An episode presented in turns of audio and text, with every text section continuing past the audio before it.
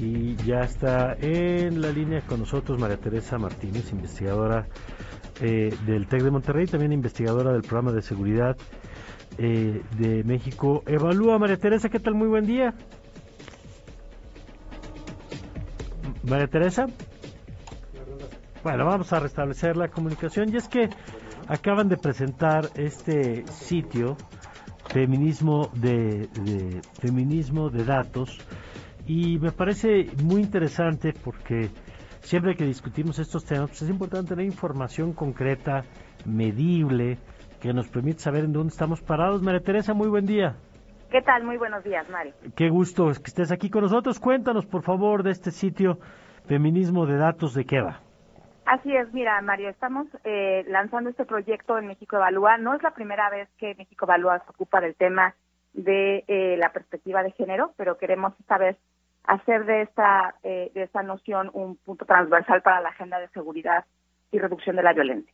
Y nos hemos fijado en, por lo pronto, dos pilares muy importantes. El primero de ellos es precisamente el feminismo de datos. ¿Y qué es esto? Es esta noción de que las estadísticas, los errores que pueden tener las estadísticas, los hierros y los sesgos que pueden tener no son solamente resultado de incapacidades técnicas, sino realmente de eh, desigualdades em, estructurales como la desigualdad de género, que provoca precisamente que no veamos ciertas cosas importantes desde que se conciben los datos, eh, cómo se producen, cómo se procesan, cómo se analizan y desde luego cómo se cómo se difunden y cómo se utilizan. En este sentido, el feminismo de datos lo que busca no solamente es medir bien, que eso necesitaríamos que ocurriera en absolutamente todos los espacios de la administración pública, sino medir pensando en las necesidades, en las condiciones específicas, en las particularidades que tienen las niñas, eh, las adolescentes y las mujeres víctimas de violencia. Tipo, ¿qué indicadores son los que se pueden encontrar, por ejemplo? Mira, una de las cosas más, eh, más eh, preocupantes y al mismo tiempo retadoras para, para nosotros ha sido darnos cuenta que sobre las niñas que son víctimas de violencia hay muy, muy, muy poca información. Y esta información, eh, el resultado de que sea tan, tan poquita tiene que ver con dos sesgos particulares.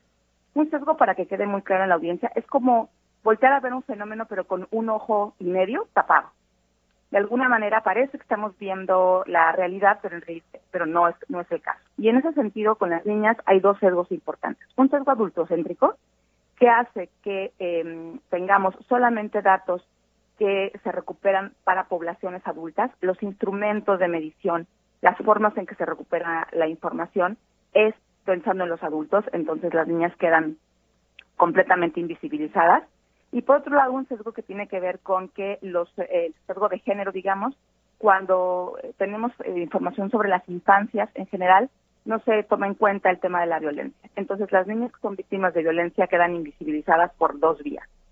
Em, en ese sentido, por ejemplo, cuando llega a haber información sobre las niñas en bases de datos que hay sobre mujeres víctimas de la violencia, es como hijas de una mujer que ha sufrido violencia. Es decir, son como una especie de accesorio de una madre que ha sufrido violencia.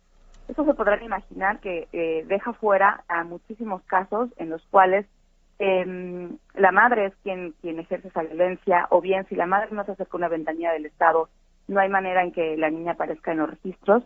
Y desde luego eso nos muestra cómo las niñas no son eh, consideradas sujetos en sí mismos. Eso por una parte. Por otra parte, cuando tienes otras estadísticas eh, que tienen que ver con infancias que no que no visibilizan y que no toman en cuenta la violencia, eh, se desperdician fuentes importantísimas. Por ejemplo, el sistema educativo, eh, que podría ser una fuente tan poderosa de información eh, respecto a la condición de las niñas que pudieran sufrir violencia, no registra esa información o si la registran no la comunican, no hay información que se pueda captar en el resto de las ventanillas que se ocupan de este problema y entonces pues básicamente perdemos la posibilidad de rascar estos casos. Esto es gravísimo porque las niñas que son violentadas hoy son importantes en tantos sujetos, pero también pensando en que las niñas que sufren violencia hoy muy probablemente van a ser mujeres que sufran violencia mañana. ¿Cada cuándo van a estar actualizando la información? Bueno, vamos a, ahora tenemos muchos muchos eh, proyectos que estamos arrancando a ese, a ese respecto, entonces va a haber una actualización continua. Desde algunos artículos tenemos un reporte que ya está visible, trabajamos particularmente con Chihuahua y con Juárez, em, donde pueden ver ahí algunos algunos detalles precisamente de este proceso de invisibilización de las niñas, algunas cosas que se proponen eh, para, para recuperar, digamos, parte de, los procesos, de los buenos procesos que en Chihuahua se han llevado a cabo. Eh, y entonces, pues les recomiendo que estén súper pendientes de la página porque hay desde artículos, eh, algunas infografías. La idea es estar alimentando siempre con esta información y sobre todo con proyectos que ahora empiezan a buscar incidencia. Digamos, parte de nuestra metodología es documentar, medir, pero también incidir. Y entonces ahora empezamos a orientarnos precisamente a, eh, en el tema de incidencia. Muy bien. ¿Dónde se puede entonces encontrar toda la información? Todo está en la página de México Evalúa. Tenemos ahí un, una, un apartado que es el mismo de datos y, y, está a la disposición de todas y todos. Pues muchas gracias. Gracias por compartir información con nosotros. Gracias a ustedes. Muy buen día. Muy buen día.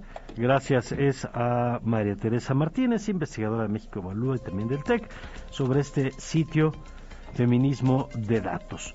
Bueno, 7 con 40.